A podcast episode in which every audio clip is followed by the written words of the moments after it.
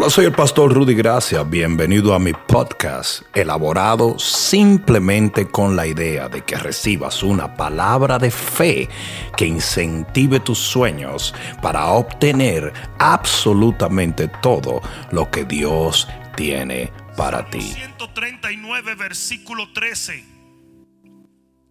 Salmo 139, versículo 13. Porque tú formaste mis entrañas y tú me hiciste en el vientre de mi madre. Te alabaré porque formidables y maravillosas son tus obras. Estoy maravillado y mi alma lo sabe muy bien. No fue encubierto de ti mi cuerpo, bien que en lo oculto fui formado y entretejido en lo más profundo de la tierra. Mi embrión vieron tus ojos y en tu libro estaban escritas todas aquellas cosas que fueron luego formadas sin faltar ni una sola de ellas. ¿Cuántos pueden decir amén a la palabra? Levanta tus manos y dile, Padre, háblame porque te escucho. Una vez más, Padre, háblame porque te escucho. Una tercera vez, Padre, háblame porque te escucho. Ahora dale el mejor aplauso que le hayas dado al Señor.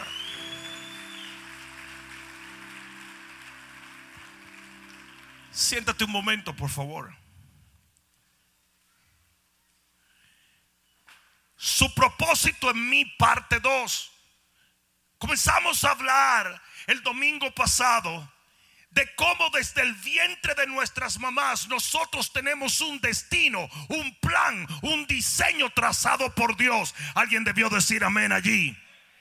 En el libro de Isaías, en el capítulo 49, dice la palabra de Dios, ese es el profeta Isaías diciéndolo. En el versículo 1 dice, oídme costas y escuchad pueblos lejanos. Jehová me llamó desde el vientre, desde las entrañas de mi madre, tuvo mi nombre en memoria y puso mi boca como espada aguda, me cubrió con la sombra de su mano y me puso por saeta bruñida, me guardó en su albaja y me dijo, mi siervo eres tú, oh Israel, porque en ti me gloriaré.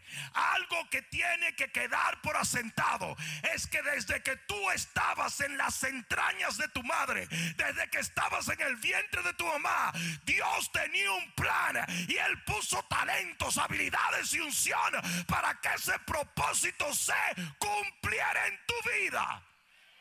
Tú no eres un accidente. Tu vida tiene mucho valor. Y en estos postreros días no va a importar mucho si tienes casa o no, si tienes carro o no. Lo que va a importar es que hayas cumplido con el propósito de Dios antes de que suene la trompa.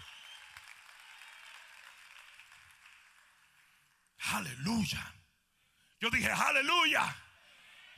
Nada es más importante que cumplir los designios y la voluntad de Dios. Porque todo lo que amontones aquí se queda. Tú solamente te vas a llevar en peso de oro lo que hayas hecho por Dios, para Dios y en Dios. alguien debió decir amén. Y así como un ser humano tiene ciertos rasgos genéticos que ya vienen desde el vientre, desde la concepción. Así tenemos un designio o un plan divino que tiene que ver con lo espiritual. Aquí dice la Biblia que el Señor designó lo que este profeta sería en el vientre de su mamá y que le dio su voz y que le dio su habilidad para profetizar en el vientre. Todos los talentos y las habilidades que tú tienes te lo dio Dios para cumplir una misión eterna.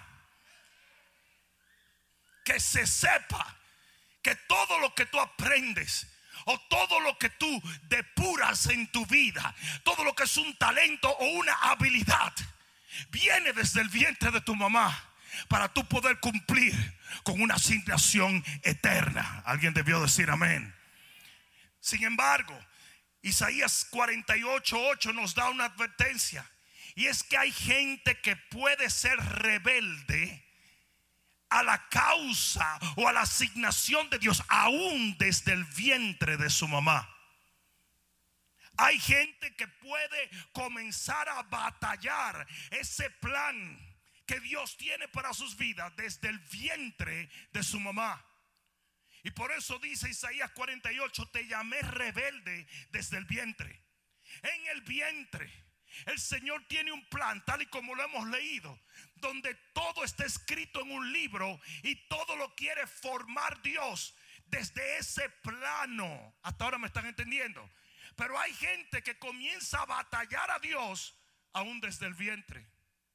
Y yo quiero que quede bien claro en este momento que tú ayudas a cumplir la asignación de Dios o totalmente te opones a que se cumpla la asignación de Dios a través de ti. Tú no le puedes echar la culpa a nadie. Dios te da la responsabilidad para que tú seas un participante de lo que Él desea o seas un opositor de lo que Él ha planeado. Alguien debió decir amén. Alguien debió decir amén. En Hechos capítulo 26 versículo 19. Pablo se para delante del rey Agripa. Es más, vamos a leerlo. Hechos 26, 19. Pablo está parado delante del rey Agripa. Y dice, por lo cual, oh rey Agripa, no fui rebelde a la visión celestial. ¿A, qué se refería eh, Pablo? Le dice, yo no fui rebelde a la visión celestial. La visión celestial, una visión es un sueño, una visión es un deseo. Y él dice una visión celestial porque no era su sueño, sino el sueño de quién? De Dios. Y él se está refiriendo al, versículo 15, cuando el Señor se aparece y por primera vez le revela a él qué era lo que él quería para su vida. Le dice, yo entonces dije, ¿quién eres, Señor? Versículo 15 más bien del capítulo 26 de Hechos. Yo le dije, ¿quién eres, Señor? Y el Señor dijo, yo soy Jesús a quien tú persigues. Pero levántate y ponte sobre tus pies, porque para esto he aparecido a ti, para ponerte por ministro y testigo de las cosas que has visto y de aquellas que en la cual me apareceré a ti librándote de tu pueblo y de los gentiles, a quienes ahora te envío para que abra sus ojos, para que se conviertan de las tinieblas a la luz y de la potestad de Satanás a Dios, para que reciban por la fe que es en mí el perdón de pecados y la herencia entre los santificados. Eh, eh, Pablo toda la vida había sido un fariseo de fariseos. Él se había pasado la vida en todo lo que era el contexto de la religión y de repente se le aparece el Señor. ¿Cuántos dan gloria? Que Dios siempre se aparece en el momento exacto. Y el Señor le dice, ¿sabes algo? Yo tengo un plan para ti que tú ni siquiera sabías. Le dijo, ¿qué quieres, Señor? Dijo, tú vas a ser un ministro y vas a abrirle los ojos a la gente y le vas a enseñar a recibir mi palabra y a recibir mi plan.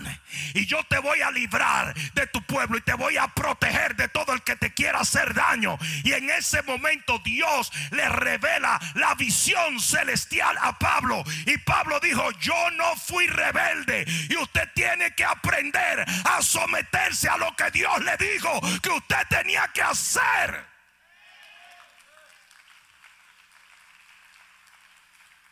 Por primera vez en su vida, Pablo descubre el para qué nació. decía un gran hombre que habían dos momentos grandes en la vida. Uno el momento de tu nacimiento y otro el momento en que descubría por qué naciste. Ese fue el momento en que él descubrió por qué nació. Él se dio cuenta que él no había nacido simplemente para tener una buena casa y una buena familia. No que eso esté mal. Pero él no había nacido simplemente para ser popular o exitoso. Él no había nacido para ser grande entre los hombres. Él había nacido con un propósito eterno, con una asignación del cielo. Y en ese momento él se rinde a esto. Y hoy yo te estoy diciendo, usted tiene que rendirse a la asignación de Dios. Porque si él dice yo no fui rebelde, quiere decir que él podía ser rebelde, ¿sí o no? Él podía rebelarse. Y hay mucha gente que se revela contra la asignación de Dios, contra el propósito de Dios. ¿Estamos claros en eso, sí o no? Pablo le llamaba la carrera. Pablo le llamaba la carrera. En Hechos capítulo 20, versículo 24. Hechos 20, 24. Mira lo que dice Pablo. Pero de ninguna cosa hago caso, ni estimo preciosa mi vida para mí mismo, con tal de que acabe mi carrera con gozo y el ministerio que recibí del Señor Jesús para dar testimonio del Evangelio de la gracia de Dios. Fíjate que él hace una separación entre la carrera y el ministerio. ¿Me escucharon? Porque el ministerio debe ser algo que fluye de la carrera, no al revés. Eh, no sé si me están entendiendo. Hay gente que dice, bueno, pues yo voy a cumplir la voluntad de Dios y me subo en un púlpito y agarro un micrófono. No, no, no, no. El ministerio tiene que fluir de la carrera. Si Dios te llamó a proclamar su evangelio, tú no necesariamente tienes que subir un púlpito con un micrófono. Usted puede servirle a Dios donde quiera, como quiera, de la manera que quiera. Entonces no podemos ignorar que Él dijo la carrera y el ministerio. Porque una vez la carrera es la asignación, es el propósito, el ministerio es cómo tú llevas a cabo esa carrera. Hasta ahora me están entendiendo. Si usted no ha descubierto su carrera, su llamado, su asignación, entonces usted no puede ser un ministro. No sé si me están entendiendo. Usted no puede hacer si no sabe qué. Hasta ahora me están entendiendo. Y lo primero que Dios le revela a Pablo es su carrera, su asignación. Y de esa asignación nace su ministerio. Hasta ahora me están entendiendo. Y cuando nace el ministerio, él dice, a mí no me importa nada más en esta vida, sino terminar esto que él me dio que terminase con gozo. ¿Alguien está entendiendo? ¿Alguien está entendiendo? Pablo hubiera podido cantar ahí con dinero y sin dinero. Mira lo que dice Primera de Corintios 9:24. Primera de Corintios 9:24. Dice, así que yo de esta manera corro no como a la aventura. Acuérdense que le llama la carrera a la asignación. Y aquí está explicando cómo él cumple esa carrera. Así que yo de esta manera corro no como a la aventura. De esta manera peleo no como quien golpea al aire, sino que golpeo mi cuerpo. No mi puerco, mi cuerpo. Y lo pongo en servidumbre no sea que habiendo sido heraldo para otros, yo mismo venga a ser eliminado. Entonces miren cuál es el problema. Hay mucha gente que termina siendo eliminado de su carrera, descalificado de la carrera. ¿Por qué? Porque usted no somete la chuleta, que es la carne, usted no la somete a que sirva al propósito de Dios. ¿Cuánto están entendiendo? Usted sabe cuál es el peor enemigo para la asignación de Dios en tu vida usted. Porque la carne siempre quiere hacer lo contrario al espíritu. Y el espíritu siempre está dispuesto, pero la carne es débil. Y cuando usted quiere cumplir con el llamado de Dios, su carne dice, no, no, no. No le hagas caso a esa gente. Usted tiene derecho a esto, usted tiene derecho a lo otro. Y ahí dice Pablo, yo golpeo esa carne y no hago lo que la carne quiere, sino que la carne tiene que hacer lo que Dios quiere. Porque si no, puedo ser eliminado. Y esa, esa fue la palabra el domingo. Que hay mucha gente que son eliminados de su asignación y de su ministerio porque no han aprendido a someter su carne a los designios de Dios. ¿Alguien entendió eso? Pablo dice, si tú vas a correr, corre para ganar. Díselo que está a tu lado. Si vas a correr, Corre, pero díselo más alto porque con la mascarilla no se oye. Dice, si vas a correr, corre para ganar. Amén. Dale un aplauso al Señor si tú lo crees. Así se corre esta carrera. Usted puede darse el lujo de perder en la economía. Usted puede darse el lujo de perder amigos. Pero usted no puede perder su asignación. Usted no puede ser eliminado de esto porque esto tiene repercusiones en la eternidad. Cuando Pablo termina, dice claramente, yo terminé mi carrera y me espera la corona de la vida. Si al final del camino usted perdió dinero y perdió amistades y perdió eh, eh, bienes eh, y eso fue todo lo que perdió, ¿qué importa? Pero si usted no perdió su carrera en Cristo, para Cristo y por Cristo, usted ganó al final. Alguien diga amén. Ahora muy bien, hay mucha gente que complica el desenvolvimiento de esa asignación. Y el mejor ejemplo que yo puedo dar es Jonás. El Señor le dijo a Jonás, Jonás, tengo una visión para ti que es parte de tu asignación. Y él le dijo, dime, vas a ir a Nínive y vas a llevar un mensaje. Y él dijo, no me gusta. Dijo, pues a la mala te voy a mandar. Mm. Y lo que hubiese podido ser un paseo en un crucero con una victoria gloriosa de ver toda una ciudad convertirse al Señor, se convirtió en un revolú en el estómago de una ballena.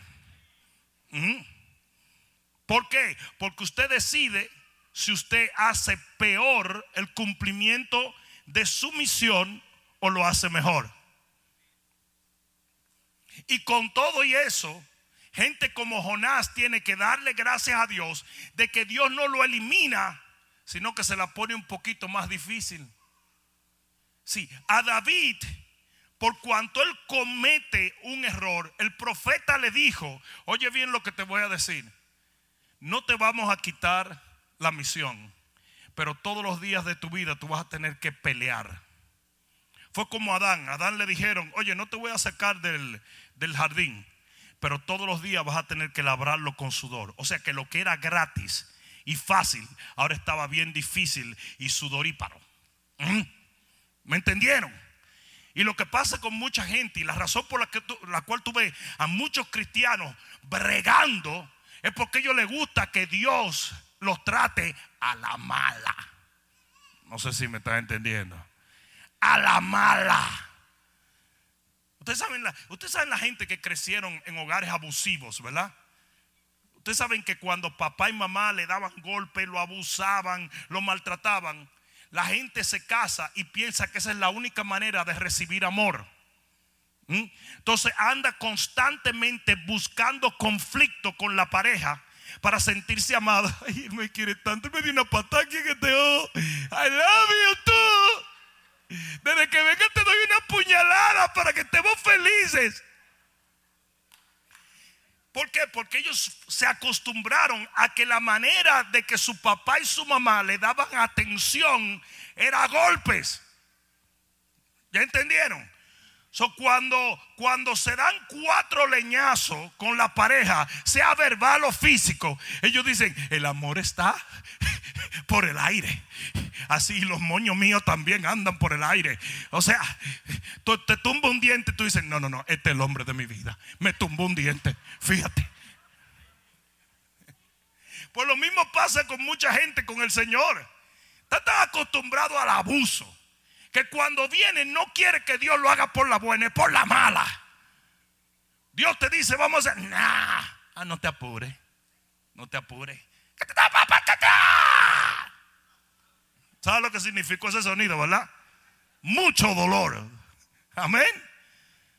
Entonces es importante que entendamos que hay mucha gente que complica el cumplimiento de su misión. Y yo hablé el domingo y hoy voy a terminar simplemente con cuáles son los factores que complican o eliminan la misión y el propósito de muchos. Si tú vas a obtener algo al final de esta vida, obtén la victoria de haber cumplido la misión por la cual naciste en esta tierra. El resto es tontería, compadre. Yo dije, el resto es tontería. Hay mucha gente que no entiende. Una persona me dijo a mí, ¿cuánto dinero habrá dejado Epstein? Todo. Todo. Pues tú lo dejas todo. Tú nunca vas a ver un ataúd con un hijo atrás. Nunca. camino al cementerio con un tráiler atrás. No, no. Eso eran los egipcios que metían todas las mojigangas en las tumbas porque supuestamente iban a volver, pero tú lo encuentras hoy en la tumba porque usted lo deja todo. las riquezas en esta tierra son como castillos de arena. Si usted no logra nada, pero logró servirle a Dios, hay una corona de la vida esperándote y una bendición que nadie te puede quitar, que nadie te puede robar.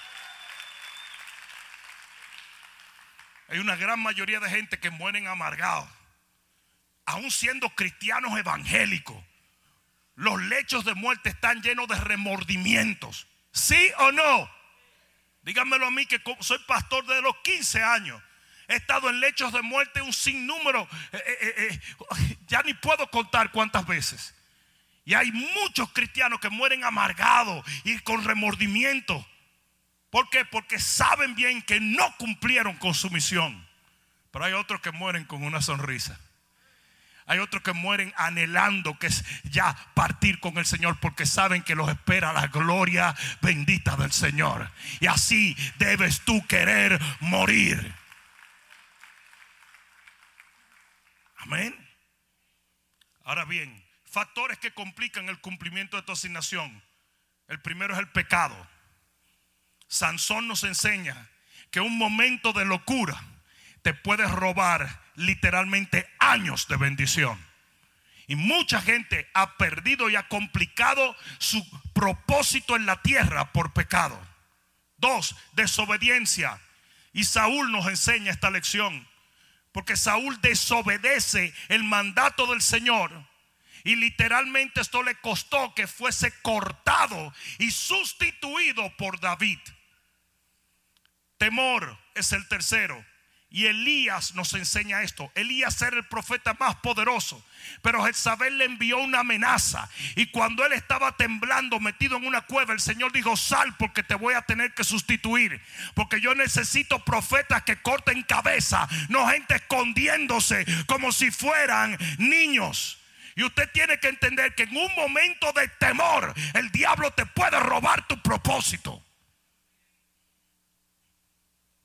Cuatro presión social. Y Sara nos enseñó una lección cuando vino donde Abraham y le dijo, mira, acuéstate con Agar. Y por ese error que cometió Abraham, él se complicó su misión en la tierra. Porque Ismael le dio mucha agua a beber y todavía hoy los hijos de Ismael le están dando agua a beber a los hijos de Abraham y a los hijos de Jacob. Y quinto, inferioridad. Cuando el Señor vino donde Moisés, Moisés dijo, soy tartamudo. Cuando vino donde Gedeón dijo, soy pobre. Y cuando vino donde Jeremías dijo, soy niño. En ese momento ellos hubieran podido perder su asignación, porque ellos estaban negando a lo que Dios quería que, Dios, que ellos hicieran para Dios. Pero ¿cuántos dan gloria a Dios que el Señor persiste hasta que nos convence? ¿Cuántos pueden decir amén? Pero tú tienes que tener cuidado porque hay mucha gente forcejeando con Dios. Dios te está diciendo tienes que orar más, tienes que buscar más de mí, tienes que hacerme más fiel, tienes que hacer esto. Hay mucha gente peleando con Él. ¿Por qué? Porque no se sienten capaces. Déjame decirte una cosa, no tiene que ver contigo, tiene que ver con Dios. ¿Alguien escuchó esto? El Señor le dijo a Gedeón, estate tranquilo, chico, que soy yo. Lo mismo se lo dijo a Jeremías y lo mismo se lo dijo a Moisés. Usted tiene que entender que cuando Dios te dice ve, usted puede ir porque Él va contigo. Y si Él está contigo, ¿quién contra ti? Y vamos al sexto factor que puede complicar o anular tu asignación y es misconcepción. ¿Qué es misconcepción? Una idea equivocada.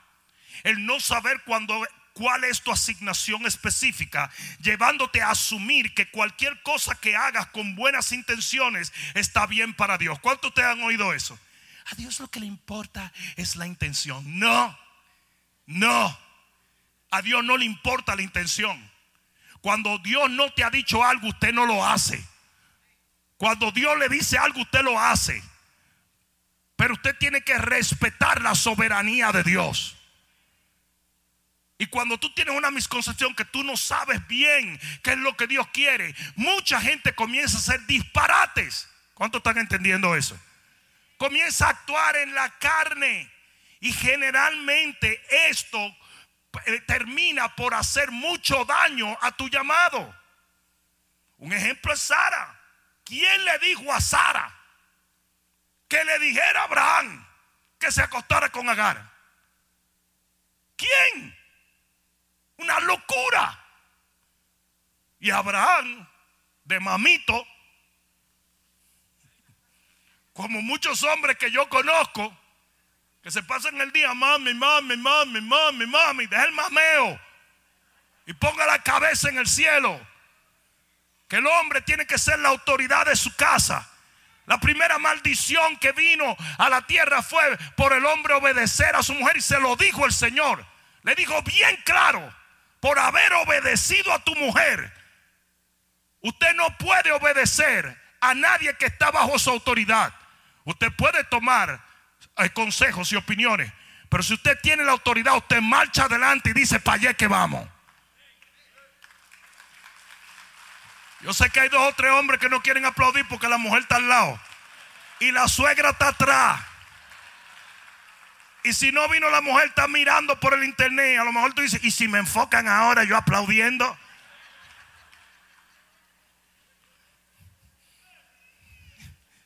Ese que dijo amén está bien oscuro por allá. Pero eso es un lío. Hoy estamos viviendo en una sociedad matriarcal donde tantos hombres han abandonado sus hogares que los, los niños se acostumbran a ver a la mamá como el hombre de la casa. Porque una madre soltera tiene que ser mamá y papá. Y cuando el hombre se casa, ve a la mujer como ve a su mamá. Por eso le dice mami. Y así mismo, como desde chiquito le decía a su mamá, mami, dame para comprar un sándwich. Así mismito le dicen a la mujer, mami, dame para comprar. No. A usted no se le puede dar un centavo porque usted desperdicia el dinero. Yo, tengo hambre. Cállese. Usted va a comer del, del pavo de San Giving del año pasado que todavía está en el freezer.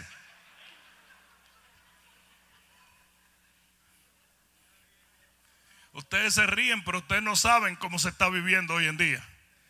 Muchísimos hombres maltratados, abusados. Mira, mira, mira. Aquel me hizo una seña y la mujer le dijo, cállate. Dice que se murieron todos y en el cielo habían dos filas. Una fila era hombres que, que fueron controlados por su mujer en la tierra y la otra fila hombres que no fueron controlados por su mujer en la tierra. Y los hombres que estaban controlados por la mujer, la fila llegaba hasta allá abajo, hasta la última nube. Pero había un tipo que estaba en la fila que no fue controlado. Y Pedro dijo, espérense, espérense, espérense, espérense, espérense. Time out, time out, time out, time. Dice, yo quiero felicitarlo a usted porque usted no fue controlado. No, no, no, espérate, espérate. Es que mi mujer viene por allí y yo quiero que ella me diga en cuál de las dos filas que yo tengo que estar.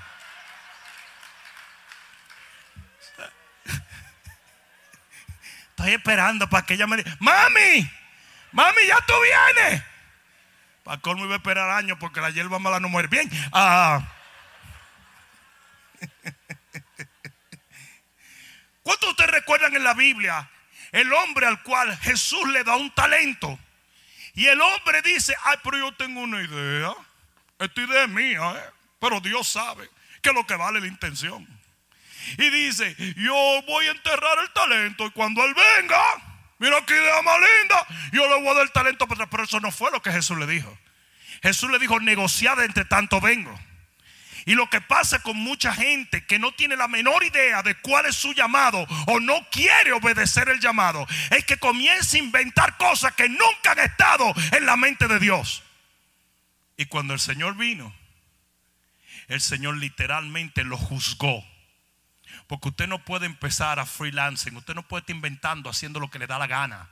Usted tiene que hacer lo que Dios quiere, como Él quiere, de la manera que Él quiere.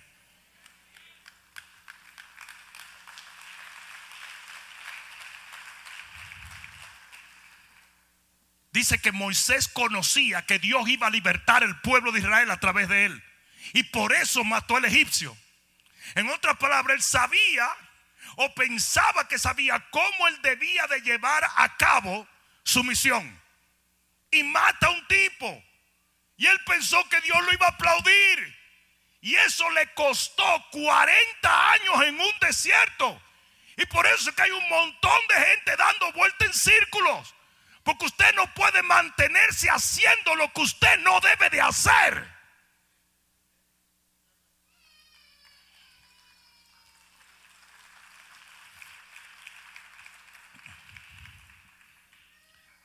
¿Cuántos recuerdan a Esther en la Biblia?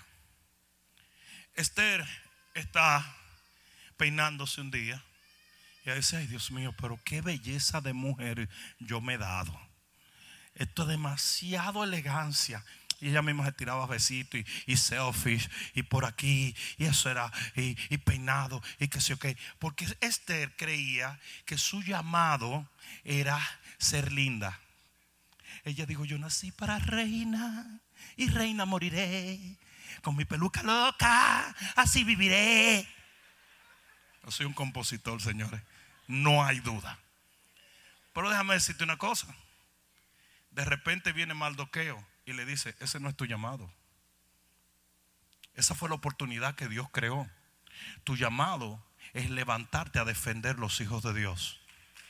Ese es tu llamado. Y tú sabes lo que le dijo a Esther en hebreo, ay ñeñe.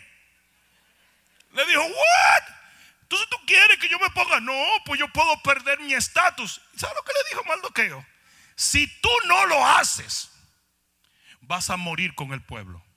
Porque para esto fue que Dios te trajo este tiempo. Y oye bien lo que yo te estoy diciendo. Usted tiene que cumplir con su asignación en el momento y de la manera que Dios le ha dicho que usted cumpla aunque le cueste lo que le cueste. Pero usted tiene que saber cuál es su asignación. Alguien tiene que decirle.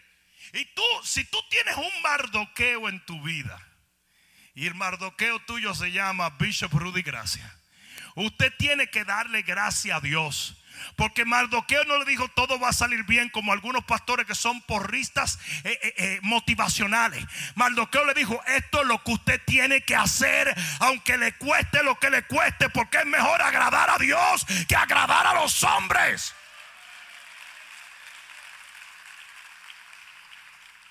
Óyeme bien lo que te voy a decir. Hay un montón de pastores que se han vuelto cheerleader. Hay un montón de pastores que todo lo que a la a la van, a la bim, bam, bam. Y todo es motivando y motivando y motivando y motivando a la gente. Usted no necesita motivación. Usted necesita convicción. Convicción. Usted necesita motivación cuando es usted que va a hacer lo que va a hacer. Pero se supone que usted no quiere hacer las cosas en la carne. Usted necesita que sea Dios el que lo lleve a la victoria. Y para usted caminar con Dios lo que necesita es un corazón quebrantado y humillado y una convicción de que eres Dios y tú no. Yo estoy recontra mega hyper duper harto de la predicación de un montón de pastores hoy en día. Hay canales de televisión cristiana que me dan náusea. ¿Cuándo se ha visto?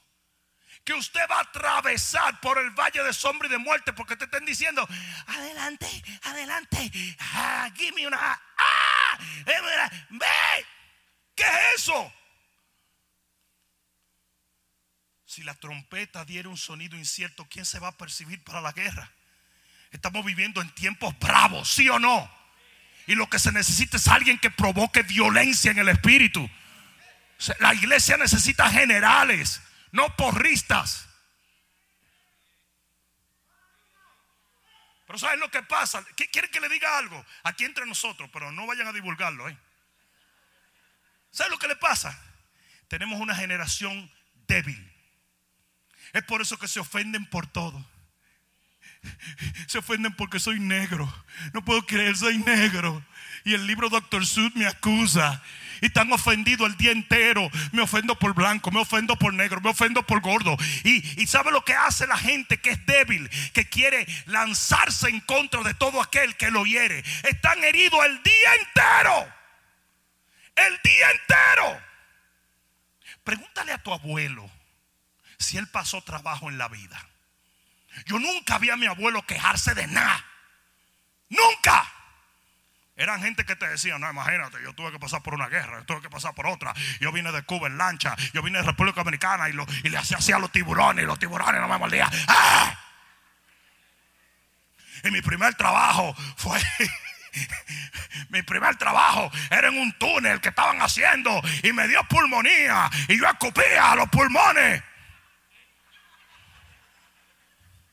Ah, no, pero oye, todo el mundo me están haciendo cyberbullying. Yo quisiera darle en la cara un trompón para que ellos vean lo que es bullying de verdad. De que cyberbullying. Me están diciendo gordo, me están diciendo gordo, me están diciendo gordo. Eso es cyberbullying. ¿Tú sabes cómo era que se hacía bullying en, en los países de nosotros? Te esperaban siete tigres en la esquina y te daban una golpeada de desayuno, de comida y de cena. Y si te descuidaba de merienda, te daban. Pero espérate, que ahí no acaba la cosa. Tú llegabas a la casa golpeado y tu papá te decía, ¿qué fue? ¿Qué fue? Oh, que los siete tigres, los siete tigres de allí me esperaban. Y tú te dejaste dar. Y toma, toma. Y te daba tu papá después. Tú vivías bimbao. Llegaba un momento en que ya tú no sabías si el papá era peor o los tigres. Pero tú sabías que a tu papá tú no le podías dar, pues tú te empantalonabas y le desbarataba. Quisiera decir la madre, pero no, no debo decirlo porque eso es feo, ¿verdad? The mother. Le desbarataba the mother. A todos esos hijos del diablo le partía la cara todito. Tú te empantalonabas. Oye, porque déjame decirte una cosa: una cucaracha que tú le caigas atrás y la pongas en un rincón te muerde. Yo estaba sacando una lagartija de esas que son bien graciosas porque son de las que caminan así. Y esa malvada, esa malvada tenía chequeada la puerta de, atrás de mi casa. Y Kenjel dejó esa puerta y esa cuestión, pero como que ella iba a sentarse a la sala. Ella subió su escalera de allá atrás y se metió para allá. Y yo tuve que caerle atrás de este mini dinosaurio. ¿Verdad? Y yo caerle atrás, caerle atrás y caerle y rápido. Y yo atrás de eso. Y la porquería de perro de Jesse la veía y hacía. Yo decía algo, tanta comida que yo le da esta basura de perro. Le dijo, eso es proteína. Me dijo que no, que él estaba en keto. Bueno, Pero yo le caigo atrás. Y en una corraleza cuestión, yo dije, listo para agarrarla. Y cuando la corralé se volteó y me dice, yo dije, ¡Hey! Me acordé del mensaje que le di que la tierra está llena de violencia. Y ahí fue cuando me hizo así, fue que le vi los tatuajes por aquí y las lágrimas así de tatuaje que tenía. Era ganguera la malvada.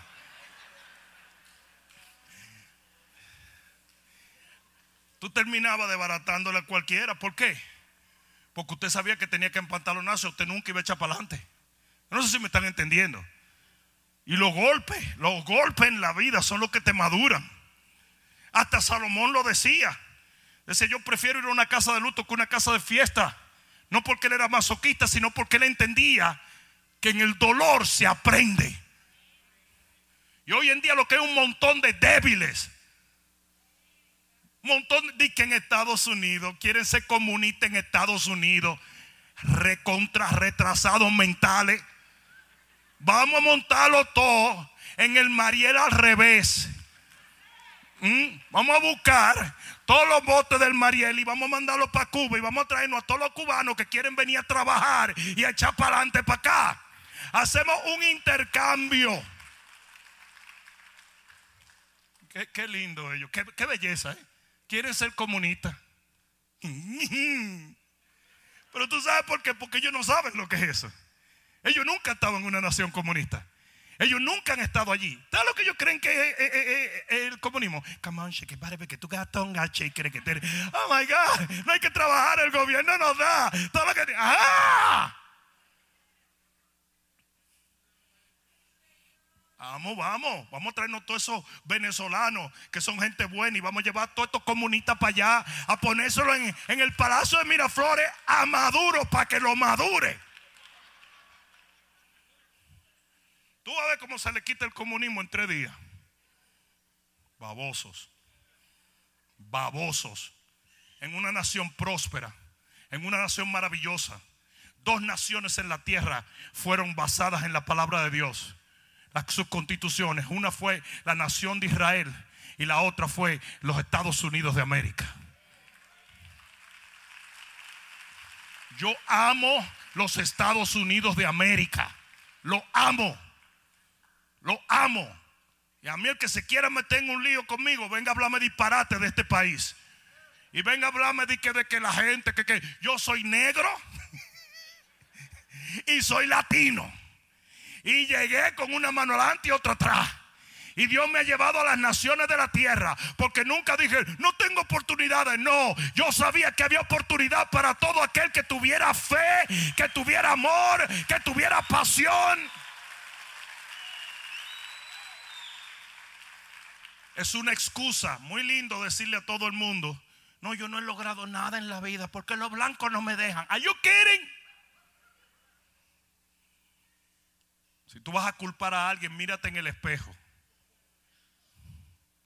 Esa salió dura. Esa salió dura, pero ¿es, verdad o no es verdad? Déjate de estar culpando al gobierno, déjate de estar culpando a Trump, déjate de estar culpando los negros, los blancos, los amarillos, los asiáticos. Vete a culparte tú mismo. Porque de ti depende. ¿Cómo es que ellos tienen tiempo y energía para andar quemando ciudades y no para tener una universidad estudiando o buscando trabajo? Llevan cincuenta y pico de días en Portland quemando cosas. ¿Sabe lo que significa eso? No tienen trabajo, no estudian, ni siquiera se bañan los puercos eso. Llevan 50 días ¿Tú te crees que si tú fueras una gente con dos muchachos, una casa, tú tuvieras tiempo para andar quemando disparate? Son unos babosos todos. Yo no sé cómo caímos ahí, pero si te picas, ráscate. Y después tenemos unos medios de comunicación podridos. Diciéndole, es cierto, es cierto, es cierto, es cierto. Llora, llora, llora, llora llora, llora. Deberían meterlo preso a todos. La séptima cosa de la cual tú te tienes que cuidar para que tu misión no sea complicada o eliminada es ambición. En este reino, el grande es el pequeño y el pequeño es el grande.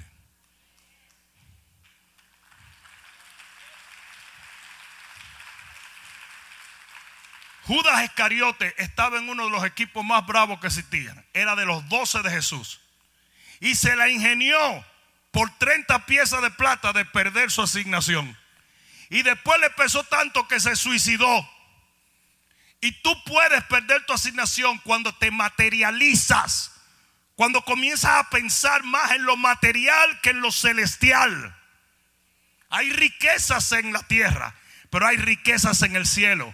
Y para usted cumplir con una asignación celestial, tiene que tener sus ojos puestos en las riquezas del cielo. No, no quiere decir que seamos todos pobres y vivamos solamente de una visión celestial. No. Pero usted tiene que aprender lo que es contentamiento. Contentamiento.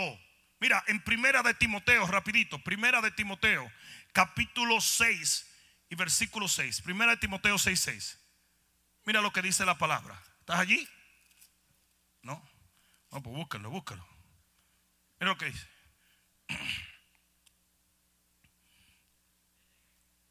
Vamos, vamos a leer el 6, sí, 6, 6.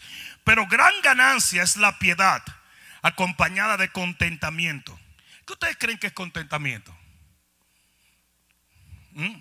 Contentamiento es, es gratitud a lo que Dios te da. Porque Dios te va a dar lo necesario plus. ¿Estamos entendiendo?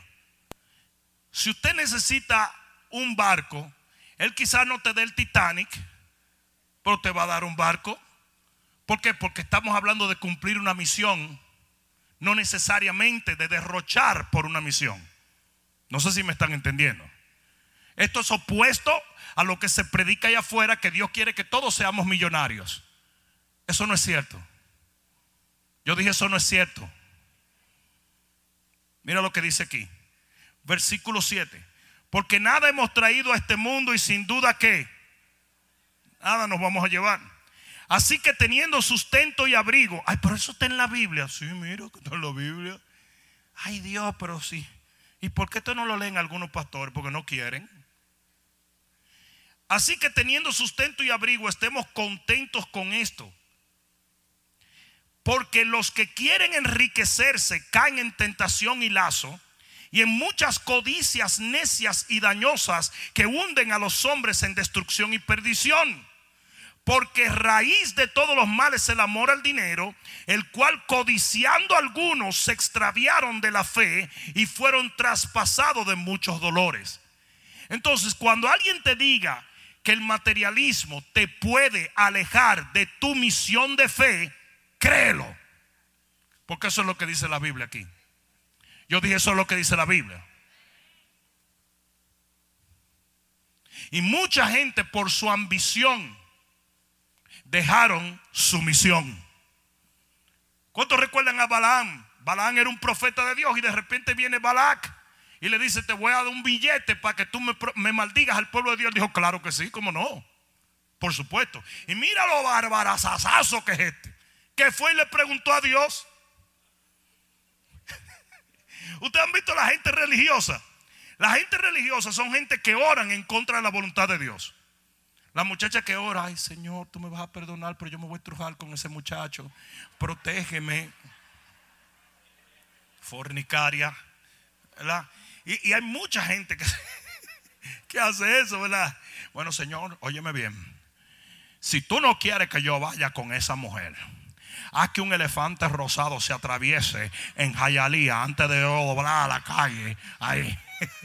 y que tenga en la trompa tres patelitos de carne. Tres tienen que ser, ¿eh? Are you kidding? Ese barbarazo fue y oró y le dijo, oye, me están ofreciendo un dinero por maldecir el pueblo. Y le dijo Dios, no. Pero él insistió, insistió, insistió, insistió, insistió. Hasta que Dios le dijo, eso es lo que tú quieres hacer. Dale entonces. Porque tú sabes que Dios se harta de vez en cuando, tú sabes. Eso es lo que tú quieres. That's what you want, baby. Go ahead. Y dice que cuando iba de camino, un ángel lo esperó con una espada. Y el burro se volteó, porque el burro se convirtió en profeta y el profeta en burro ese día. Y el burro se, se volteó y le dijo, Balaán, eres un burro. Así le dijo. El burro se convirtió en profeta y el profeta en burro. Pero ¿sabe dónde comenzó todo? En la ambición. En la ambición material. Salomón le dice el Señor, ¿qué tú quieres? él le dice, yo quiero tres cosas. Sabiduría. Quiero que para poder, bueno, una cosa, sabiduría para poder gobernar tu pueblo. Porque yo quiero lo tuyo, no lo mío. ¿Sabe lo que le dijo el Señor? Por cuanto no me pediste lo que todos me piden. Riquezas, la vida de sus enemigos y una larga vida. Esas son las tres cosas que todos los cristianos oran, inspirados por estos pastores que tanto el tiempo pidiéndote que pidas, busques y ores por nada que tiene que ver con la eternidad. Nada. Y el Señor lo dijo, por cuanto no me pediste lo que todo el mundo me pide, te voy a dar sabiduría, pero te voy a hacer el hombre más rico para que la gente entienda que hay una riqueza que viene del cielo y no la que viene de la tierra. No, no, no, no, no, no. ¿Tú sabes lo que te enseñan los diezmos y las ofrendas? A que Dios prospera cuando usted se desprende. Prosperidad no es una doctrina de yo, voy a ser rico, voy a ser rico, voy a ser rico, mm, voy a ser rico, voy a ser rico. Mm, no. Prosperidad viene porque Dios levanta al humilde y resiste al soberbio. ¿Sabe cuándo viene la... ¿Ustedes quieren que yo le diga dónde viene la prosperidad Dios? Cuando tú no la buscas. Cuando a ti ni te importa. si tú quieres me crees o si no, no me creas. Eso a mí no me hace absolutamente nada. Lo único que sí te voy a decir una cosa. Yo nunca en mi vida he orado por cosas materiales. Y me llegan por un tubo y siete llaves. Por todos sitios me llegan. Pero por todos sitios me llegan las cosas materiales. Pero nunca he orado por ellas. Nunca le he buscado. Nunca he dado de que para recibir. No, hombre, no. Yo doy porque amo a Dios. Amo su obra. Amo todo lo que Él representa. Nunca, nunca he picado pleito con Dios de si doy del gross, del net, que si doy de aquí, que si doy de allá. No, hombre, yo le suelto ahí todo lo que hay. Él es rey. Él es mi Señor. Amén. La prosperidad viene cuando tú no la buscas. O tú la rindes. Ocho. Rapidito voy a terminar. Ocho. La octava cosa que obstaculiza el desenvolvimiento de tu llamado es confort, comodidad. Confort o comodidad. En jueces 5:15 dice que Rubén, cuando la guerra empezaba, se quedó entre las ovejas. Mientras todo el mundo avanzaba la guerra, él se quedó tranquilito entre las ovejas. Y luego dice que Meroz ni siquiera le hizo caso a Dios en su asignación. Y por eso dice, maldito será siempre Meroz. Y hay mucha gente que por comodidad no le sirven a Dios. Para usted servirle a Dios, usted tiene que incomodarse. Todos los grandes hombres de Dios tuvieron que dejar el palacio para poder cumplir con una misión. Amén. Ten cuidado. Ustedes quieren que yo le diga una cosa. Yo dije en estos días que va a haber muchos cristianos que no van a volver a sus iglesias. ¿Sabes por qué? Porque después que tú pasas días y días sentado haciendo absolutamente nada, no te da ganas de hacer nada. Eso es lo que los demócratas quieren. Oye lo que dice eh, Acacio Cortés. Ella dice, díganle al presidente Trump que no vamos a trabajar. Qué linda, ¿verdad? Qué cosa más bella, ¿verdad? No vamos a trabajar. A ella se le olvida, porque ella era mesera una vez. Y ella se le olvida que ella tenía que ir toda la noche a trabajar para poder cobrar al final de la semana. Pero como ahora ella vive en un penthouse allá en Washington, es senadora, ella digan, digan que no. Ustedes saben que ella le están pagando, ¿verdad? Ustedes saben que ella le dan su chequecito, ¿verdad? Chequecito. Ustedes saben que ella viaja en el avión del Senado. claro que fácil es decir eso, ¿no? La comodidad es una maldición. Mucha gente cree que es una bendición, es una maldición. Te oxida, te quita la fuerza, te roba tu energía. Algunos de ustedes que tienen que botar la silla apestosa esa que tienen. ¿Ustedes han visto esa silla que agarran la forma de la pompi de uno? Yo desde que una silla agarra ese cariño conmigo, de estar agarrando, la voto. Porque tú lo único que piensas en esa silla. tú no piensas en más nada. Tú piensas en café, pan y la silla. Desde que eso agarra forma, yo la voto. Y la cama, esa cama que te abrazan así que tú te tires en el medio y los dos lados del colchón te hacen así. Usted tiene que votar eso. Yo fui a comprar un colchón los otros días. Ah, ah, y fui al Dorado. Y cuando fui a comprar el colchón, me dice la señora: Mire, tírese aquí para que usted vea. Cuando yo me tiré, eso se hundió. Y fue como: Oh my God. Ay, ay, ay, ay, ay. Ay, ay, ay. Y andaba con Chris. Y Chris de loco se tira al lado mío. Digo yo, que salte de ahí. Van a creer que somos ahora de la otra persuasión. Y yo que estaba tan hundito cuando Chris se tiró, hizo pan de mí. La doña es tan sabia que me trae una almohada de 400 dólares de pluma de dinosaurio de pterodáctilo. Y yo me puse que, y cuando yo vine a ver, la baba me venía saliendo por ahí todo. Y le dije, señora, No hay otra opción. Dice, yo te quería enseñar, pero tú dormiste media hora y... ¡Ah, no! Y la otra opción, fíjate que costaba lo mismo, pero parecía una cama de prisión. Yo nunca fui a la prisión, pero sé que algunos de ustedes han ido. Eso era una tabla. Y cuando yo me tiré en esa cama que me dolió el cuello de una vez, yo le dije, esta es la que yo quiero. Esta es la que yo quiero. Dice, pero, pero usted sabe que es el mismo precio. Y yo lo vi muy contento allí. Eso es que yo no quiero estar tan contento ahí. Yo quiero tirarme en esa cama y sentirme que me tengo que levantar desde las 3 de la mañana.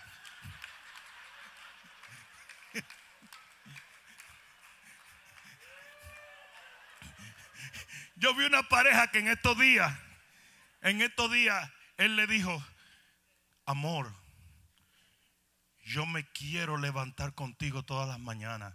Y ella le dijo, yo me levanto a las 5 de la mañana a orar. Dice, pues entonces no, dejemos esto. yo no sabía que eso era así. Pero usted tiene que soltar todos esos confort. Maneje eso con mucho cuidado. No sé si alguien me está entendiendo. Manéjelo con mucho cuidado. Nueve, rapidito. Nueve, envanecimiento o altivez. Mira lo que dice el Salmo 131. Si alguien me ayuda, se lo agradezco. Salmo 131. Este es David. Mira lo que dice.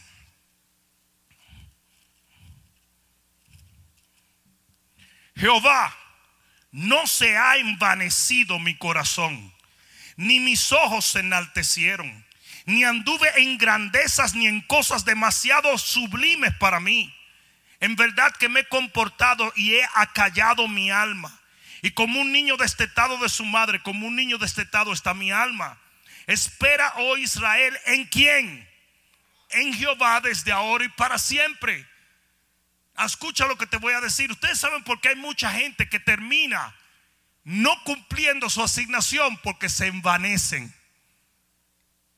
Se llenan de vanidad, se llenan de altivez, se llenan de orgullo. Mira lo que dice la palabra, esto te lo voy a dar gratis. Mira lo que dice la palabra en Segunda de Reyes, capítulo 14. Libro de Segunda de Reyes, capítulo 14. En el versículo 10. Segunda de Reyes 14, 10. ¿Alguien aprendió algo hoy? Mira lo que dice la palabra.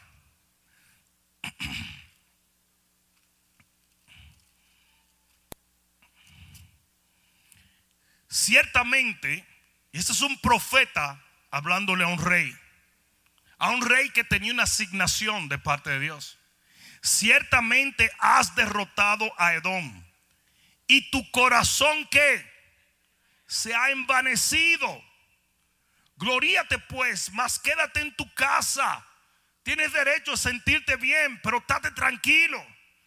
¿Para qué te metes en un mal para que caigas tú y Judá contigo? En otras palabras, para que se cancele tu ministerio y tu asignación. Pero Amasías no escuchó, por lo cual subió Joás, rey de Israel, y se vieron las caras. Y Amasías, el rey de Judá, en Betsemes, que es de Judá, y Judá cayó delante de Israel y huyeron cada uno a su tienda. Hay un gran peligro en servirle a Dios y llenarse de orgullo y vanidad hay un gran peligro. Y una de las cosas que yo he visto es que a veces, oye bien lo que te voy a decir, dile que está a tu lado, presta atención. A veces el éxito es más peligroso que la derrota. Lucas capítulo 5 dice que cuando Pedro estaba en la orilla limpiando sus redes, él estaba bien. Pero cuando se metió afuera y agarró el éxito de la cantidad de peces, se estaba hundiendo y se iba a ahogar. Y muchas veces, óyeme bien, el éxito es más peligroso que la derrota. Porque yo le hablé de que un complejo de inferioridad te puede cancelar tu asignación, pero un complejo de superioridad también. Porque Dios detesta la altivez. Y yo he visto mucha gente que comienzan bien y terminan mal. Y hablando de terminar, termino con esto. Diez. La décima cosa que puede eliminar, contaminar o complicar tu asignación es procrastinación. Procrastinación es el arte de dejar para más tarde lo que tienes que hacer en este momento. Y las oportunidades de Dios vienen en un momento que tú no puedes desaprovechar. Plátano maduro no vuelve a verde y el tiempo que se va no vuelve. Las oportunidades desaparecen y no vuelven más. Y cuando tú le vas a servir a Dios, tú tienes que estar pendiente a esas oportunidades que Él te da para reaccionar en el momento indicado. Escucha, esto lo dice Eclesiastés 9:11. Dice, la carrera no es de los ligeros, la riqueza no es de los sabios, las victorias no son de los fuertes, sino que tiempo y ocasión, oportunidad le llega a cada cual. Usted va a tener oportunidades de servirle a Dios. De repente Dios te va a decir, tienes que hacer esto y usted tiene que hacerlo ahí. Raab, cuando vinieron los espías, los espías le dijeron, tienes que ayudarnos. Y oye bien lo que te voy a decir. Esa oportunidad de ella ayudar a esos tipos nunca más iba a volver. Ella tenía ese solo chance de hacer eso y porque hizo eso, fue salva ella y su casa. ¿Alguien está entendiendo? Y se cumplió el llamado de Dios a tal extremo que Raab pasó a ser de la genealogía de Jesús. Y Dios te va a enviar oportunidades de servirle a Él y de cumplir con tu llamado. Y usted tiene que aprender a reaccionar en el momento en que esa oportunidad llega a tu vida. Alguien debió decir amén aquí. Ponte de pie.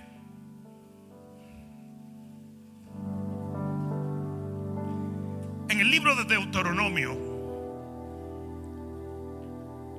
el Señor le dice al pueblo, suban a poseer la tierra. Y dice que el pueblo le dijo a Dios, no. Así le dijo, no. Pero pasado un tiempo, ellos se sintieron convictos. Y vinieron donde Moisés. Y le dijeron, Moisés, nos sentimos mal por no haber hecho lo que Dios quería que hiciéramos. Vamos a subir. Y Dios le habla a Moisés y Moisés dice, dice el Señor que no suban. No suban. Porque si suben van a ser derrotados. Porque porque la oportunidad, la puerta se había cerrado. Ellos tenían que aprovechar el momento que Dios les dio. Pero dice que ellos no entendieron el principio. Y dijeron, vamos a subir. Y cuando subieron, los mataron a todos. Entonces escucha lo que te voy a decir. Tú tienes que entender que tienes una misión eterna. Que tienes un propósito y que Dios te va a rodear a ti de oportunidades para que tú le obedezcas y a través de esa obediencia Él va a desatar bendiciones sobre tu vida. En el momento en que tú le dices que sí al Señor, en ese momento tú estás garantizando bendiciones que tú jamás podrás obtener por ti mismo. Hay mucha gente que ha tronchado su propósito de parte de Dios por no haber reaccionado a las puertas y a las oportunidades que Dios le dio de servirle a Él. O sea, la cantidad de gente que a mí a través de los años me dice, no, yo no puedo ser líder de célula porque no tengo casa. En el baño de, de alguna gente. No, porque yo no tengo teléfono celular para llamar a la gente. No, invítalo por paloma mensajera. ¿Qué importa? Si Dios te dio la oportunidad ahora, ahora es cuando tienes que hacerlo. ¿Alguien está entendiendo?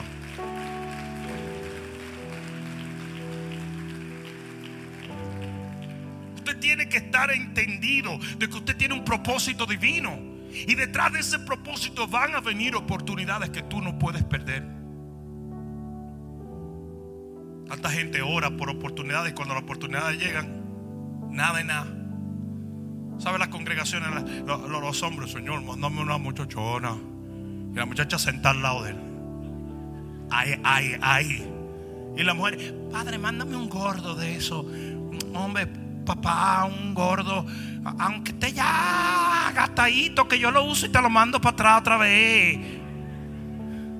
Entonces viene el tipo y le dice, oh hermanita, vamos a ir allá atrás a beber un café. Mire, fresco. Pero ¿y cómo es?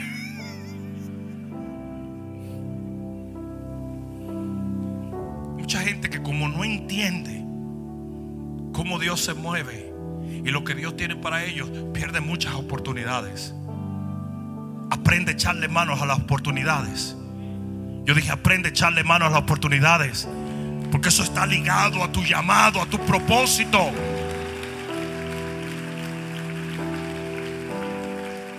¿Cuál es mi mandato de parte de Dios por el cual te estoy hablando estas cosas? Porque si hay algo importante en este tiempo final, y yo no sé si tú entiendes que estamos viviendo en los postreros días, pero si hay algo importante en este tiempo final, donde la economía va a sufrir, donde la sociedad va a sufrir, donde hay un sinnúmero de cosas que van a pasar, que van a desconstruir la vida como tú la conocías. Si hay algo importante, es el propósito de Dios. ¿Saben lo que dijo David en el Salmo 138? Dijo, Jehová cumplirá su propósito en mí. Si usted puede decir esto, si usted puede, en toda la certeza de corazón, en toda la veracidad de su alma, en toda la resolución de tu voluntad, usted puede decir, pase lo que pase, con dinero, sin dinero, con risa, con lágrima, Dios cumplirá su propósito en mí. Si usted lo puede decir, usted habrá garantizado una victoria eterna que nadie le podrá robar. Levanta tus manos al cielo. Yo quiero que tú le digas en tus propias palabras, cierra tus ojos y olvídate de todo el que está aquí. En tus propias palabras, por un momento, tú vas a entrar a cuentas con Dios. Ya estamos a punto de cerrar este servicio, pero yo quiero que tú entres a cuentas con Dios. Aquí es donde yo desaparezco y tú entres a trabajar directamente con Dios. Y yo quiero que tú le digas, ¿sabes qué, Señor? Hay muchas cosas que quizás yo no logre obtener en la vida, pero yo no quiero perder tu propósito en mi vida. La asignación por la cual nací, aquello por lo cual me entretejiste en el vientre y las entrañas de mi madre. Yo no lo quiero perder, oh Dios. Yo no quiero cambiar por un pecado la misión que tú me has dado. Yo no quiero envanecerme y ofenderte. Yo no quiero ceder a la presión de gente que no sabe lo que tú me has hablado y hacer, hacer lo malo, desobedecerte o pecar delante de ti. Señor, tómame en cuenta. Díselo, tómame en cuenta. Y cumple tu propósito en mi vida. Vamos, díselo, cumple tu propósito en mi vida.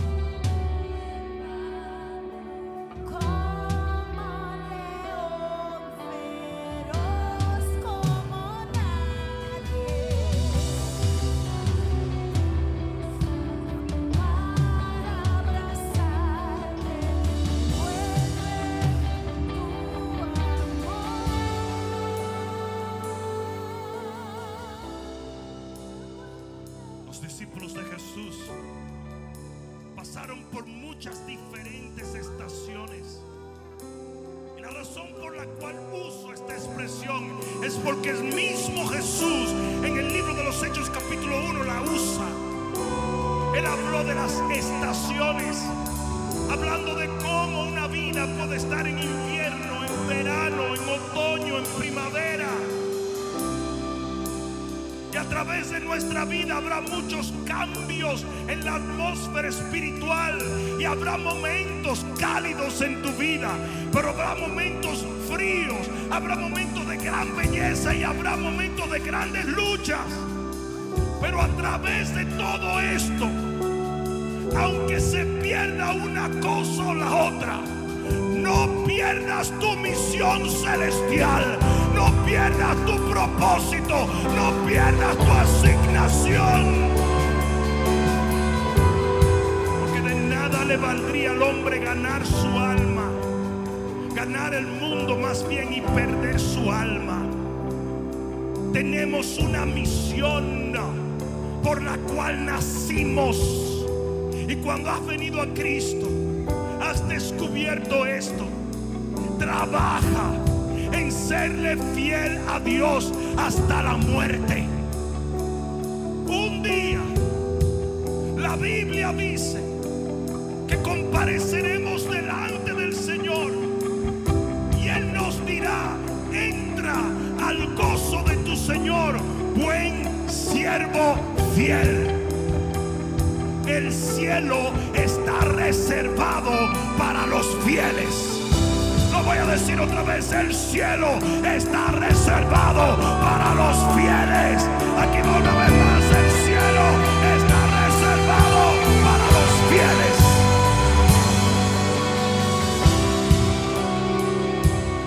Usted tiene que servirle a Dios con fidelidad. Porque individualmente usted le dará cuentas a Dios por ello. Por cada talento que Él te haya dado. Por cada habilidad que Él te haya dotado. Por cada recurso que Él haya depositado en ti. De cómo lo usaste.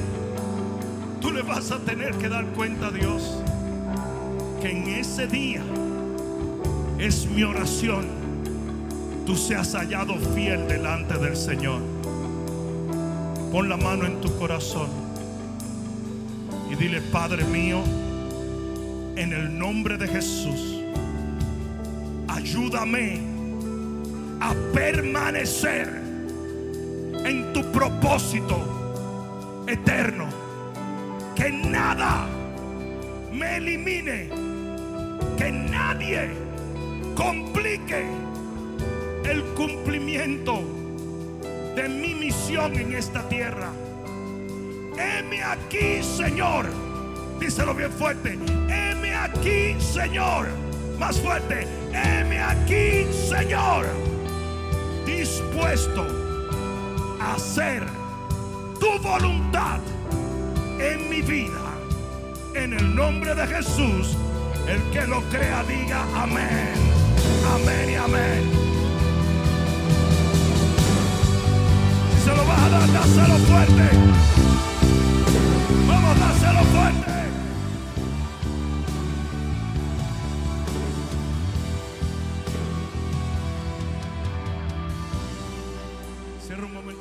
Quiero orar por toda necesidad en este momento. Pero la necesidad principal que todo ser humano tiene es la necesidad de asegurarse que su alma ha sido lavada en la sangre del cordero.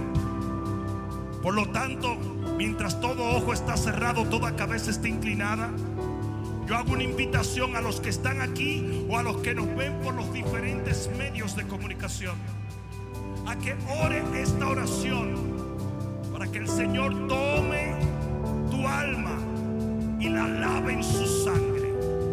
Repite conmigo, Señor Jesús, en este momento yo confieso con mi boca que tú eres mi Señor, creyendo de todo corazón que tú fuiste levantado de los muertos y porque tú vives, yo viviré eternamente. Desde este día en adelante, gobierna mi vida. Sáname, restaurame, levántame, redímeme. Porque yo soy tuyo. Y nunca más, dilo bien fuerte, nunca más volveré atrás. Tú lo crees, dale gloria a Dios. Vamos, dáselo fuerte al Señor.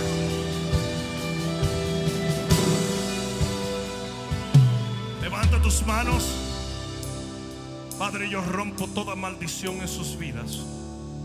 Toda enfermedad, toda dolencia, todo espíritu que venga contra ellos. Ahora mismo yo lo echo fuera en el nombre de Jesús. Yo ordeno que todo COVID muera desde las raíces. Que todo cáncer, que todo problema renal, muscular u ahora mismo se echado fuera de sus vidas. Que todo problema económico, todo lo que ya ha venido a devorar sus matrimonios, sus familias, sus hogares, ahora mismo se ha echado fuera por el poder del Espíritu de Dios y la autoridad en el nombre de Jesús. Yo decreto que al salir de este lugar te vas con un milagro mediante el favor de Dios. En el nombre de Jesús, el que lo crea diga amén. Amén y amén. Hacelo bien fuerte al Señor. Que Dios te bendiga, pueblo. Nos vemos el domingo. Espero que esta palabra cale profundamente en tu alma y que se convierta en pasos de fe que te permitan llegar al destino que nuestro Señor ha trazado delante de ti y de los tuyos. Dios te bendiga.